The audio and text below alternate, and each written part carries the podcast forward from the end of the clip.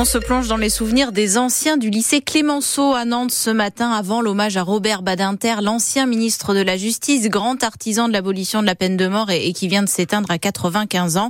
Robert Badinter qui a passé une année à Nantes au début de la Seconde Guerre mondiale. Il était tout jeune, il avait 11 ans et il allait au petit lycée, une annexe de Clémenceau où il est revenu en 2008 et Anne Bertrand, ceux qui y étaient vous ont raconté tout le monde était un peu dans ses petits souliers. Vous imaginez bien, c'est quand même une, une personnalité de premier rang. En 2008, François Pilet était proviseur du lycée Clémenceau. Il se souvient d'un Robert Badinter très gai au milieu des élèves. Il a été happé par les élèves, il s'est pris au jeu et il a quasiment fallu que son chef du protocole, son garde du corps et son chauffeur viennent l'extirper parce qu'il allait rater son train. Il est parti avec un grand sourire, il nous a beaucoup remercié et je pense que ce qui l'a le plus marqué, c'est précisément ce contact avec une jeunesse euh, positive, ouverte et heureuse. Et lui-même, Robert Badinter, a marqué les élèves. Les élèves ont été extraordinairement frappés, je crois comme tous les vrais grands, par son agilité, par sa prestance, mais aussi par sa grande simplicité. Des souvenirs qui sont restés gravés, la preuve avec Jean-Louis Litters, président du comité de l'histoire du lycée Clémenceau. J'ai des messages de jeunes qui ont 30 ans, qui sont les anciens élèves,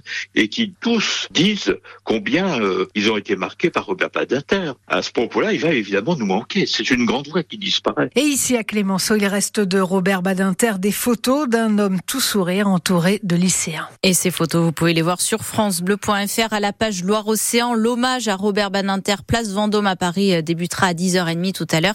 Emmanuel Macron fera un discours à midi avant de rencontrer la famille de l'ancien garde des Sceaux à qui il va proposer son entrée au Panthéon. Des contrôles routiers de grande ampleur vont avoir lieu en Vendée. Après une année 2023 où le nombre d'accidents l'accident mortel a encore augmenté. 57 tués, c'est le pire bilan depuis 10 ans. Et 2024 a bien mal commencé avec déjà 10 accidents mortels en un mois et demi. Euh, encore hier avec cet adolescent de 16 ans à moto tué dans une collision avec une voiture. À Saint-Étienne-de-Montluc, à côté de Nantes, un monsieur de 75 ans s'est retrouvé pris au piège de sa voiture. Il a voulu prendre une portion de route inondée dans les marais. Il s'est retrouvé bloqué par l'eau. Les pompiers l'ont sorti de là. Il n'est pas blessé. Il est 6h03. Vous êtes sur France Bleu, Loire-Océan. Les deux principaux principaux syndicats agricoles ne sont toujours pas satisfaits. Il faut aller plus loin d'ici le salon de l'agriculture. C'est le message passé par la FNSEA et les GIA au terme de leur rencontre de deux heures avec le Premier ministre Gabriel Attal, même s'ils reconnaissent aussi que le rendez-vous s'est globalement bien passé, Camille Revel. Ce serait malhonnête de notre part de dire que rien ne bouge, reconnaît le président des jeunes agriculteurs Arnaud Gaillot, mais pour autant, assure-t-il, pas question de relâcher la pression. On a pu euh, passer euh, tous les sujets en revue, hein, mesure par mesure. Pour autant, après cette réunion, on reste quand même vigilant. Ni défiance, ni complaisance, résume le patron de la FNSEA, Arnaud Rousseau. L'impatience, elle est réelle et le niveau d'attente sans précédent. On a cessé de le dire. Ce mouvement, il est inédit depuis 1992. Les deux représentants syndicaux ont rendez-vous mardi avec Emmanuel Macron et prévient Arnaud Rousseau un message à lui faire passer. Le monde agricole attend beaucoup d'un changement de logiciel et que celui qui aujourd'hui à la carte pour changer le logiciel, c'est le président de la République. Le produire pour nourrir, la souveraineté alimentaire,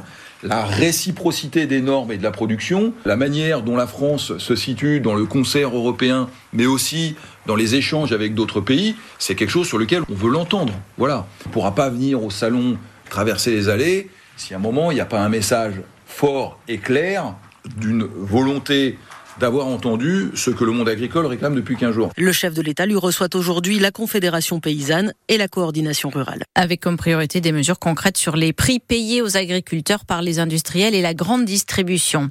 Les chauffeurs de taxi vont de nouveau bloquer l'aéroport de Nantes ce matin à partir de 7 heures. En revanche, cette fois, pas d'opération escargot sur le périphérique.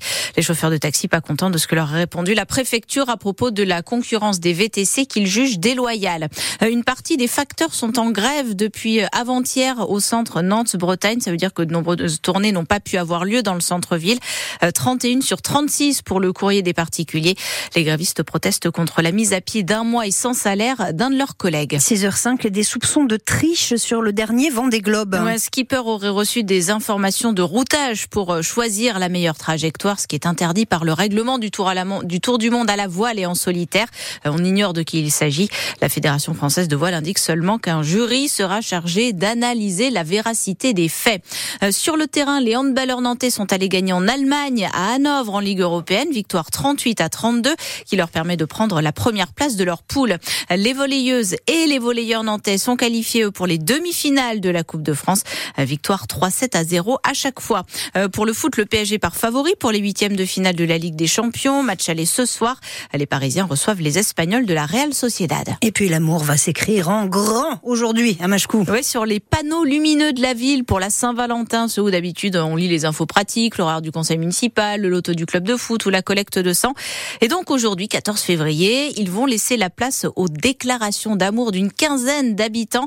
Euh, c'est ce qu'annonce la directrice de l'administration générale à la mairie de Machecou, Aurore Bertocchi. Ce sont essentiellement des femmes on a quand même quelques hommes voilà qui se déclarent aussi. Peut-être parce que les femmes euh, sont plus à l'aise avec le fait d'exprimer leurs sentiments que les hommes ou simplement que les femmes nous suivent plus sur les réseaux sociaux? Tous sont touchants parce que bah, le voilà de l'amour diffusé ça fait toujours du bien. Moi un que je trouve particulièrement touchant c'est euh, une mère qui déclare son amour euh, à ses enfants.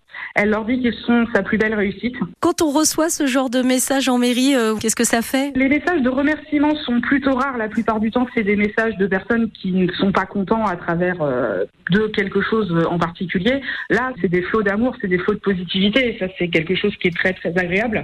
Et alors vous, est-ce que vous allez fêter la Saint-Valentin ou, est-ce que euh, vous trouvez que c'est seulement commercial? Racontez-nous si vous avez prévu un petit cadeau pour votre amoureux ou votre amoureuse, un resto peut-être, ou, ou au contraire ce sera comme d'habitude. Vous nous appelez au 02 40 73 6000 et on vous écoute à 8h moins 10.